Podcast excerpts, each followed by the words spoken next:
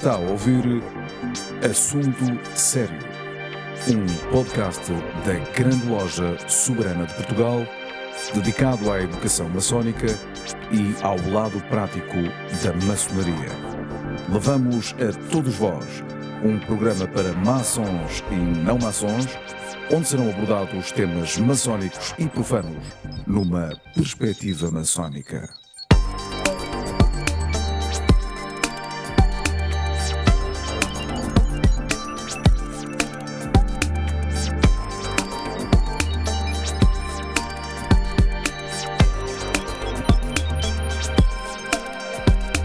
Sejam bem-vindos. Estamos eh, a começar mais um assunto sério, o desta semana, dedicado aos manifestos Rosa Cruz.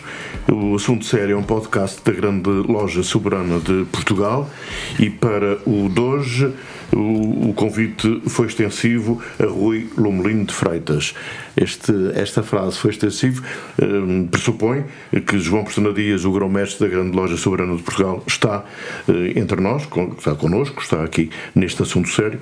Eh, o, o Luís Matos também está e, eh, naturalmente, que agradecemos ao Rui Lomelino de Freitas o facto de ter vindo, é investigador universitário, é não maçom e, portanto, este podcast é eh, aberto a maçons e a não maçons e agradecemos muito esta, esta sua disponibilidade em vir aqui tratar de, de um assunto tão sério como este do Manifesto Rosa Cruz. Eu pedia ao João Pestana Dias, enquanto grão-mestre da Grande Loja Soberana de Portugal, que introduzisse de facto este tema e nos falasse um pouco sobre o Rui, que é o nosso convidado de hoje. João, muito boa tarde, ou bom dia, ou boa noite. É um tal espaço sem espaço, tempo sem tempo. Exatamente, é isso mesmo. Bom, uh, antes de mais agradecer uh, ao Rui Lomelino de Freitas, um, um investigador uh, já extremamente conhecido em Portugal pela seriedade das suas investigações, pelo, pelo aquilo que diz e pelo que inspira também os outros e portanto é, é um prazer para nós, Rui, tê-lo aqui hoje a debater este assunto, como aliás vamos ter vários não maçons, como costumamos dizer profanos, a falar sobre temas que interessam também à maçonaria e interessam aos portugueses em geral. Uh, o tema de hoje é um tema interessantíssimo. Uh, eu atrevo-me aqui a dizer que Fernando Pessoa aparecerá aqui no meio, de certeza, deste tema, que tem a ver com, com Rosa Cruz, que é um movimento filosófico que se popularizou na Europa, penso eu, que a partir do século XVII, uh, se não me engano, uh, mas que hoje eu também sou telespectador, ou melhor, sou ouvinte, sou, estou, estou num processo de aprendizagem e, portanto, vai ser interessantíssimo ouvir-nos falar sobre o que é que é o rossacruzianismo. Muito obrigado, João Dias. A elegância com que diz que não sabe muito sobre este tema é fantástica. E tu, tu vens como Luís? Não, eu também venho aprender. Estou, estou, como é que se é? Eu não tenho a mesma elegância. Eu não, não sei muito, não sei muito. Só sei que foram manifestos e manifestaram-se, não é? E sei que há para aí uns Rosa Cruz e umas coisas e que na maçonaria há um grau Rosa Cruz, mas vamos, vamos deslindar isto tudo agora. Parece que sim, mas era só para sublinhar, enfim, a elegância com que, com que se diz. Eu disto não sei muito. Estamos sempre num processo de aprendizagem. processo de aprendizagem. Então, Rui Lomelino de, de Freitas, um, o que é que tem a ver o, o Manifesto Rosa Cruz ou os Manifestos Rosa Cruz com a maçonaria? Obrigado. Um, bom, existem vários elementos uh, semelhantes uh, ao, que encontramos no rosacrucianismo e na maçonaria, mas uh, também na própria história um, da maçonaria encontramos uma relação muito, muito próxima do rosacrucianismo. por exemplo, vários textos do final do século XVII em Inglaterra onde surgem o, o termo Rosa Cruz e maçon, e maçom aparecem como uh, intercambiáveis, portanto, como significando o mesmo. Nós, maçons, Rosa Cruzes, uh, nós, Rosa Cruzes, maçons, inclusive uh, há, há, autores do século XVIII que, um, que propõem que, um, que a maçonaria venha do rosacrucianismo inglês Uh, no século XVII. Pessoalmente, na minha investigação leva-me a crer que não é assim tão linear. Uh, há, um, um, por um lado, uma, uma, uma, manifestação múltipla e, por outro lado, eu concordo com a historiadora Francis Yates quando ela diz que o, o termo Rosa Cruz no início do século XVII, não era utilizado para designar propriamente uma pertença formal. Uh, era utilizado para designar um movimento de ideias, um impulso espiritual muito concreto, ao mesmo tempo muito multifacetado, onde encontramos pensadores muito dispares e em, e em geografias dispares, por exemplo, uh, no, na Europa de Leste, Amos Comenius, uh, o, o, chamado pai da pedagogia moderna, uh, que escreve Valentim André professando uma relação com as ideias Rosa Cruzes. Uh, Valentim André é considerado o autor dos três manifestos Rosa Cruzes de que uh, iremos falar e, e no Ocidente, por exemplo, em Inglaterra, Robert Flood, um, um apologeta dos Rosa Cruzes, pensamentos muito diferentes, mas que se afiliam neste grande movimento uh, chamado Rosa Cruz. Rosa Cruz acrescentava à maçonaria ou a maçonaria que acrescentava Rosa, ao, ao Manifesto Rosa Cruz? Bom, manifestos? os manifestos surgem antes Sim, do, é aí, do claro, claro. Da, da, maçonaria especulativa. Um, um, é, eu diria que um, o, o rosacrucianismo tem um acento um, uh, diferente do da maçonaria, uh, no, no, sentido de que um, é muito mais. Uh, o, o, seu ênfase é na, no, na compreensão. Uh, quer dizer, não há, não há um, um, aquele impulso para a construção, por exemplo, social, embora isso também esteja implícito, de algum modo. Mas o seu ênfase é na compreensão. Pelo menos nos manifestos Rosa Cruz do século XVII, uh, eh, o, o ênfase essencial é na ciência, só que é uma ciência que não é dissociada do espiritual, é uma ciência que procura o conhecimento das leis da natureza e do homem interno e do divino nas leis da natureza.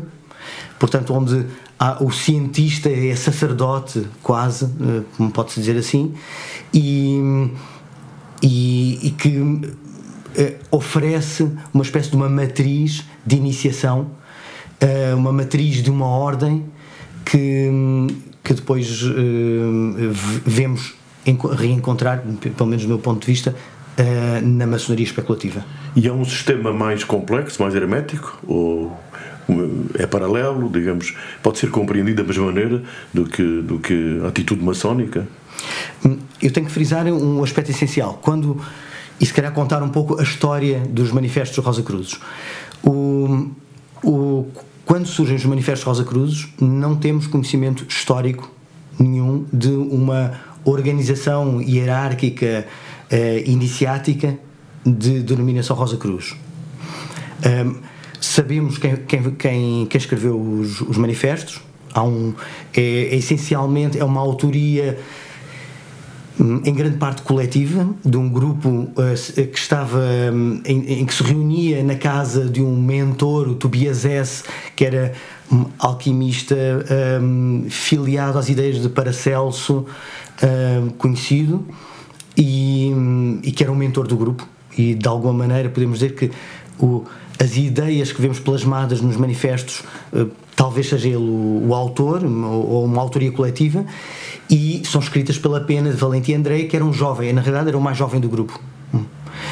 E, e que e pretendia-se uh, estes três manifestos, o termo manifesto é um termo que nós damos hoje, eles não chamavam aquilo de manifestos, eram três grandes textos que tinham uh, ideias essenciais sobre a época uh, em que viviam e o que esperavam um, que devia vir, portanto há ali um, poderíamos dizer, um certo messianismo hum, baseado nas ideias de Joaquim de Fiori, nas ideias das três idades, era do Pai, do Filho e do Espírito Santo, em que se considera a história da humanidade um, em três grandes eras e esperava-se que estaríamos no, naquela época no início de uma nova era, hum, ou na realidade uma espécie de antes do início, é como, era comparável a um, a um dia que não nasceu, mas uh, que já se vê um pouco, já não é tão noite, já se vê um pouco a aurora. Portanto, é, era esta a expectativa, portanto, há um certo messianismo.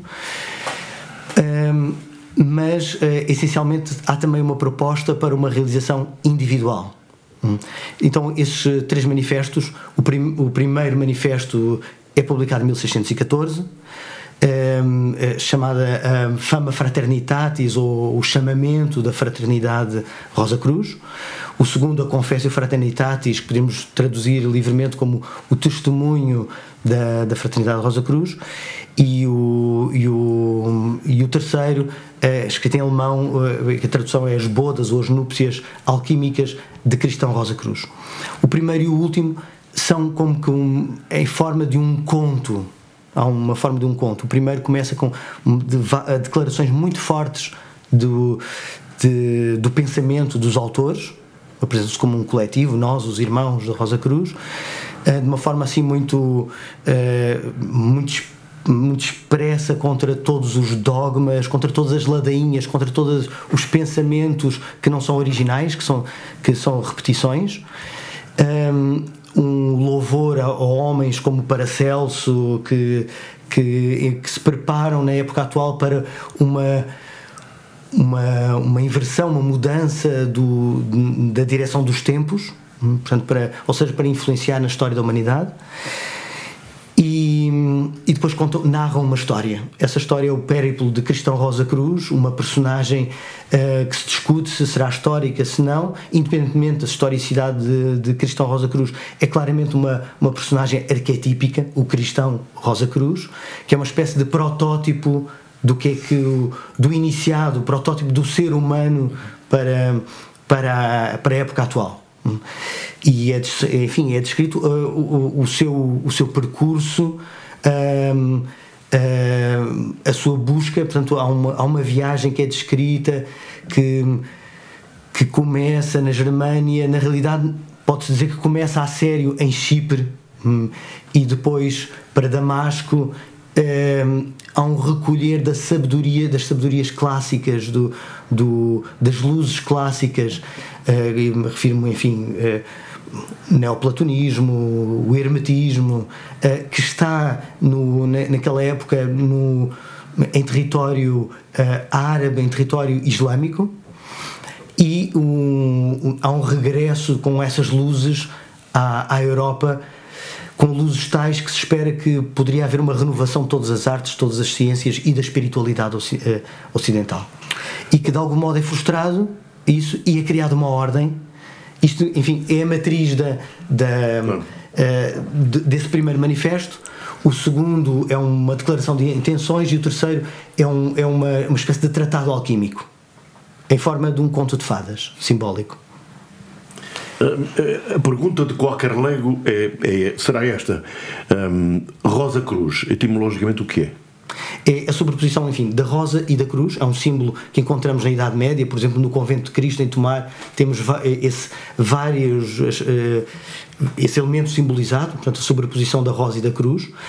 Um, a hermenêutica sobre esse símbolo não pode ser fechada porque não há nenhum tratado da época a dizer rosa cruz quer dizer dois pontos, etc.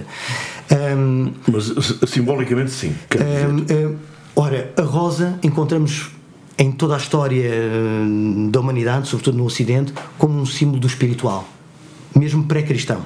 Uh, aparece, aparece em Eleusis, nas esculturas relacionadas com os mistérios de Eleusis, na Grécia, aparece no Egito e aparece no cristianismo, a rosa mística, frequente, frequentes vezes. Portanto, a rosa na, no, em Dante, Alighieri, na, na, Divina Comédia, portanto, a rosa aparece sempre como um símbolo do espiritual. O, a cruz um, aparece na, na antiguidade pré-cristã como um símbolo da realidade.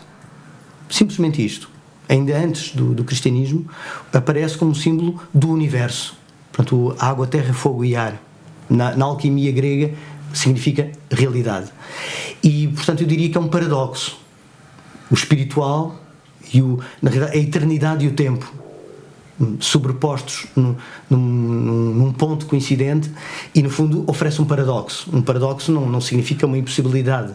Eh, na realidade, as, muitas das maiores declarações espirituais da humanidade são oferecidas em, em, em forma de paradoxo. Uh, portanto, é um símbolo paradoxal. Em relação, em relação à, à filosofia que emana desse movimento, o que é que nós podemos dizer? Eh, para a época, trouxe de facto algo de, de, de, muito importante que havia de se repercutir no futuro? Sim, na época é, foram eh, estes manifestos tiveram um efeito escandaloso. Uh, começa por há um aspecto interessante eu gosto muito de, do enfim de, daqueles aspectos por, por trás dos bastidores os autores uh, pretendiam uh, publicar os manifestos em várias línguas enviar a todos os eruditos e, e governantes da Europa. Mas a determinado momento uh, e, e, e de forma anónima é claro que já não era totalmente anónimo porque uh, corriam várias cópias dos manifestos entre os amigos, entre os amigos dos amigos, entre os amigos dos amigos dos amigos, e, e há correspondência, às vezes, de, de, duques de várias partes da Europa que dizem: Desculpa, oh, oh, por exemplo, escrito, há uma carta que eu acho giríssima, escrita ao, ao bibliotecário de Kutubingan, a dizer: Ouvi dizer que há uma fama. Uh, fraternidades, eu também posso ter um, uh, bom, e havia então este interesse de publicar, mas os, os autores uh, quando se aproxima um momento, um, recuam. Pensam que talvez não, não valha a pena. É, é preciso ver que isto, isto vem na sequência de, todos o século, de todo o século XVI. Tinha havido a reforma que, e havia várias pessoas que, que tinham tido uma, uma, expectativa muito grande relativamente à, à, à reforma e uma, e uma expectativa frustrada porque, enfim, maravilhoso. Uh, finalmente, o livro, por exemplo, vai poder ser dá, uh, entregue, como, uh, vai ser dado acesso aos cristãos para lerem e interpretarem o livro, uh, coisa que não acontecia. Há, há, temos épocas na história do cristianismo onde o cristão está proibido de ler a Bíblia exceto se for, se for do clero. Portanto, é um, o, o, o livro não, não está. É, é, não há livre acesso. Também não conseguia ler, porque não lia latim. Também não lia latim. Mas, mas por exemplo. Mas, uma transformação dessa época é exatamente essa, a capacidade de poder ter o livro sagrado na língua de cada um, não é? E isso vem muito com a reforma, cá está. E Martinho Lutero, que é importantíssimo, cujo símbolo era. Precisamente uma rosa e uma cruz. Curiosamente conspiração. Só que, claro que é mas, mas, a Europa muda completamente nesse momento. Não é? E o pensamento científico também, eh, designadamente na Inglaterra, com a Royal Society, que é profundamente impactada por estas ideias. Inspirada pelo Invisible College. Exatamente, e portanto, exatamente, o Invisible College e, e, e a Royal Society, que sendo, estando debaixo de uma igreja anglicana, tem uma liberdade que não tem as outras sociedades de ciências, numa época em que a ciência era ciência e espiritualidade ao mesmo tempo, para poderem de facto explorar. Enfim, uh, em todas essas ideias, Descartes foi extremamente importante, mas a Royal Society foi profundamente transformadora e, e, e vem impactada por estas ideias todas. É interessante que este, este, colégio dos invisíveis que aqui está e o que, o que se pretendia na altura era ajudar à evolução espiritual da humanidade. É, esse, é essa também uma das, eh, das daquilo que se pretendia com todo este movimento. Não? Claro, claro. Ou seja, nesta altura eh, estávamos a falar 17, de 1600. 17, sim, 1600, 14, 15 e 16. Mas nesta altura faz sentido, um, eh, pelo ponto de vista espiritual, dizer eu sou um Rosa Cruz ou não? Ou isto já não faz sentido agora? Nessa altura? Não, não, agora, agora. Hoje. Entretanto, todas hoje. estas ideias vão sendo codificadas em sistemas sucessivos de iniciação. Estou-me a lembrar do Fernando Pessoa. Não é? Claro, obviamente. Uh, hoje hoje há, um, há um sistema completo. Estas ideias abordam uma forma de ver o mundo. Sim. Não é?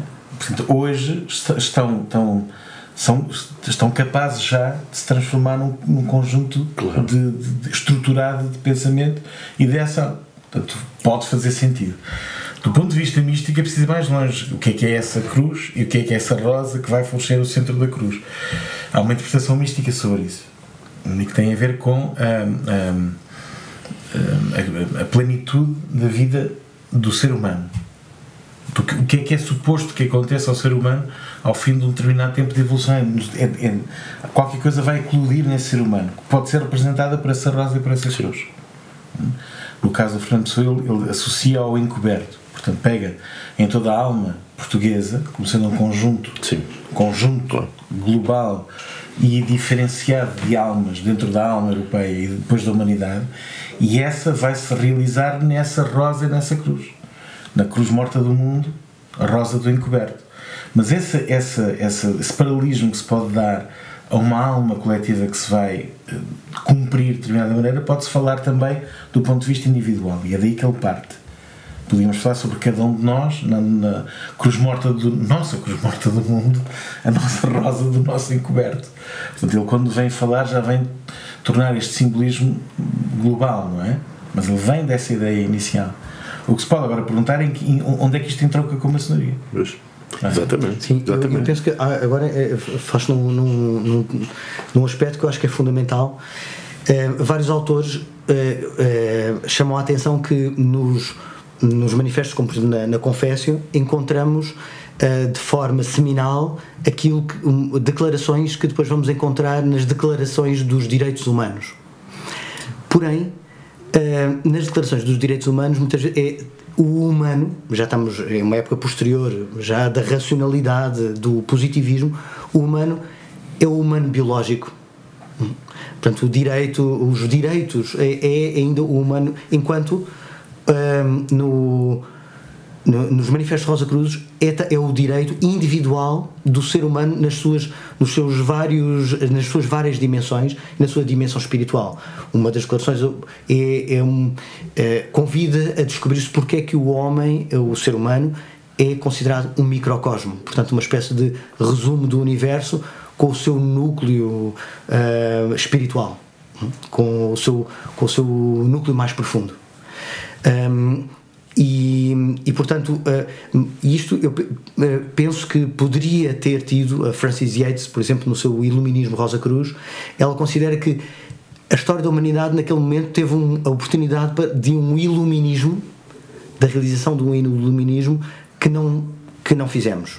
Foi, eh, nós optámos por um iluminismo eh, racionalista no sentido kantiano, não no sentido cartesiano, mas no sentido kantiano, ehm, e no sentido positivista. Uhum. Eh, e quando havia uma oportunidade de um iluminismo que incluía o, o espiritual e o individual.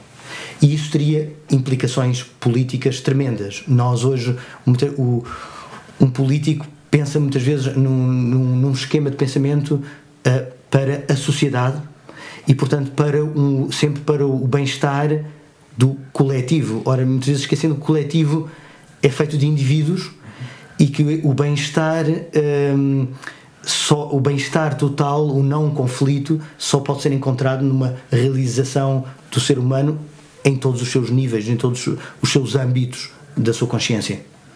Portanto, eh, o resultado seria termos também na política termos políticos que teriam de pensar de uma forma psicológica profunda os direitos do, ser- do ser humano, a educação, a sociedade, contemplaria o lugar do ser humano como nu- numa acessão ah, muito profunda e onde os direitos teriam de favorecer o, o desabrochar, usando um termo assim mais, mais Rosa Cruz, um desabrochar individual.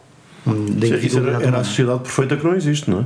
Não, não seria a sociedade perfeita. Seria uma sociedade bastante imperfeita, mas sob um, critérios, de- critérios diferentes. Muito bem. Não, e, e é interessante isto que o Rui diz eh, sobre eh, não há perfeição, há a procura da perfeição, porque o tal paradoxo que há pouco o Rui referia eh, é desse paradoxo que surge a questão da demanda, não é? Porque aqui a Rosa e a Cruz, enquanto que a Cruz significava o próprio ser humano, digamos, a materialidade, vá lá, a realidade, a rosa era o desdobramento da consciência de cada indivíduo, não é? E é deste distanciamento que nasce a procura. Que há- nós falávamos muito, quer dizer, é necessário haver uma certa inquietação espiritual, não é? É daí que surge o caminho, é daí que surge a viagem na procura disto que foi também messiânico, que no fim de contas quase que se anunciava na altura como uma reforma da, da espiritualidade do, do, do ser humano, não é? Esses manifestos Rosa Cruz ah, ah, apontavam claramente para ah, ah, a não morte espiritual, claro. A morte ah, do corpo, mas não a morte do espírito, não é? Ou seja, o espírito a separar-se do corpo e a, e a manter a perenidade dessa vida? É, é, na realidade é mais que isso. É, se- é, preconiza um, que o, a religião é, torna-se ciência e a ciência religião. Portanto, fundem-se a ciência e a religião é, numa matriz cultural que estava ainda presente, que era a alquimia. Uh, o, uh, encontramos nos manifestos a convergir, se queremos fazer uma análise literária, a convergir influências como um cristianismo que poderemos uh, chamar de matriz gnóstica, um, o hermetismo, porque o, todo o Renascimento, a partir do 400 italiano, uh, vive o casamento improvável entre o, entre, o, entre o hermetismo e o cristianismo.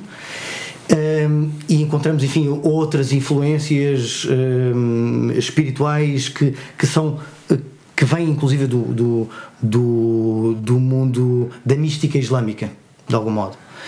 Um, ehm, e que preconizam a, a, a, possibilidade da transformação estrutural da psique humana a partir do seu núcleo espiritual e também da sua, de algum modo, da sua, da sua biologia. Era um caminho perigoso. Bom, muitos acharão que sim. e, e, acharam, porque de facto. Uh, vários uh, quando portanto, alguns desses autores recuam na intenção de publicar um dos membros do grupo era o, o, o que tinha a impressora e publicava a mesma, ainda bem que senão hoje não, não, não, não conhecíamos, mas os resultados são. Alguns deles foram condenados às galés, uh, outros foram perseguidos de várias maneiras, e uh, enfim, o, percebemos, por exemplo, em declarações posteriores de um dos autores, de Valentim André, que um, eh, a Europa fecha-se e realmente, enfim, temos a tensão da reforma, da contra-reforma. Tivemos, temos logo a seguir a Guerra dos 30 Anos, que eu costumo chamar-lhe a Primeira Guerra Mundial. Uh, portanto, participaram todos os povos da Europa.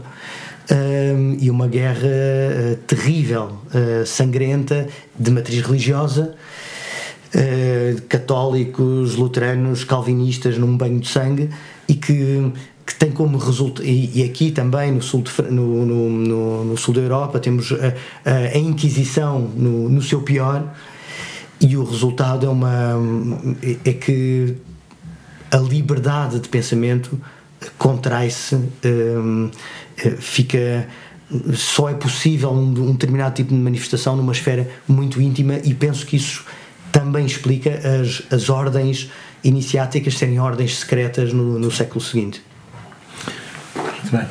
Chegados é, a este ponto. Como é, como é que chega a maçonaria? É importante explicar sim, isto. Sim, sim, sim. Há, há chega, tinha... O encadeamento é este: vem através das famílias uh, nobres que são os protetores uh, da, das, das, das, dos ofícios, tudo que são ofícios, que vão desde o, o da pedra, da madeira, do, da tecelagem, do, dos sapateiros, enfim, toda esta gente tem como protetor famílias uh, da nobreza europeia. E na, na, Alemanha, particularmente, há uma classe de, uh, de, de, ofício que são os terapeutas, que é profundamente importante. Estamos numa época em que não há muita noção de porque é que as doenças aparecem, como é que se podem curar, etc. Entre esses terapeutas estão, obviamente, entre eles, não são só, mas estão alquimistas, espagiristas, são aqueles que usam as plantas para fazer determinadas preparações de cariz alquímico, etc., que são extremamente uh, valiosos para estas famílias, porque quando a doença aperta, quando dói, gente vai ao médico e não havia, na altura, não havia urgências, não havia nada disso. É? Então, todas as casas reais e depois casas nobres tinham os seus terapeutas, uns mais eficientes, outros menos eficientes. E estes terapeutas vão abraçar muitas dessas ideias, porque efetivamente naquela época as ideias alquímicas estavam na frente, estavam, estavam uh, realmente muito avançadas em relação ao que uh, poderia ser um ideal científico. E tinham muita eficácia. Ora bem, um, quando nós chegamos mais ou menos a meio do século XVIII, as famílias nobres alemãs e francesas vão apadrinhar a maçonaria. E é pela mão de alguém de que já falamos em outras conversas, chamado Jean-Baptiste Villermoz, que recebe algumas dessas iniciações, que vai ser criado um grau muito mais tarde, hoje é intermédio, chamado Cavaleiro Rosa Cruz, que na altura se chamava Cavaleiro de Heredon, que é uma referência a um monte sagrado em Jerusalém, onde se recolhia o orvalho da Cidade Santa.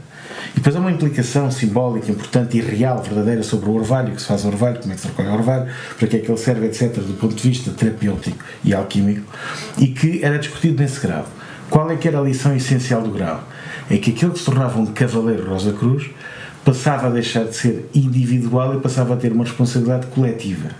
E por isso o símbolo principal do grau era o pelicano que alimenta as suas crias a partir da sua própria uh, carne, do seu sangue. E isto é, é, um, é, um, é uma boa imagem alegórica para o nobre que deve fazer exatamente isto.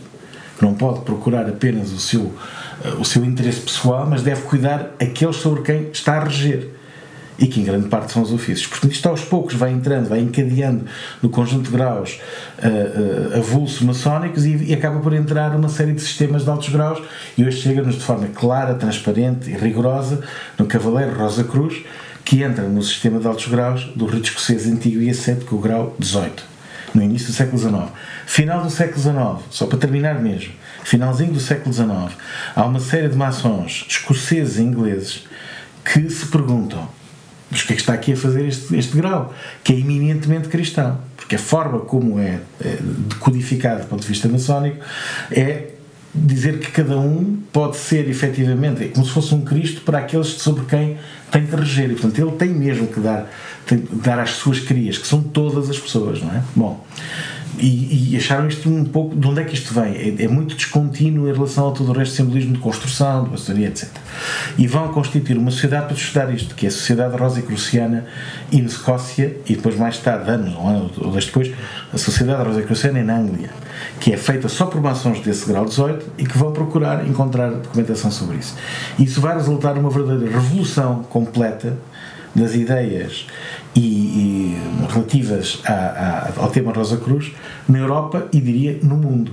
Porque é a partir deste movimento que nós vamos depois traçar o surgimento das ordens modernas rosa crucianas. É a partir daqui. Elas têm origem aqui, não têm filiação depois à maçonaria, porque depois a procura dessa documentação toda vai gerar uma série de, de organizações, mas este é o ponto exato. São os maçons que dizem, mas que herança é esta que recebemos? E vão à procura dela. Depois um dia podemos falar do que acontece depois do século XIX, nesse século XX até hoje. É uma boa deixa. Terminou mais um assunto sério. Não, terminou uma forma de dizer. É interrompido aqui para continuar depois.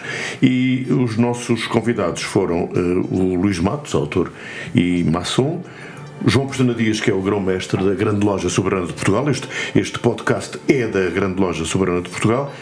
E uh, o nosso convidado não maçom, o investigador universitário Rui Lomelino de Freitas. Muito obrigado a todos. Até para a semana.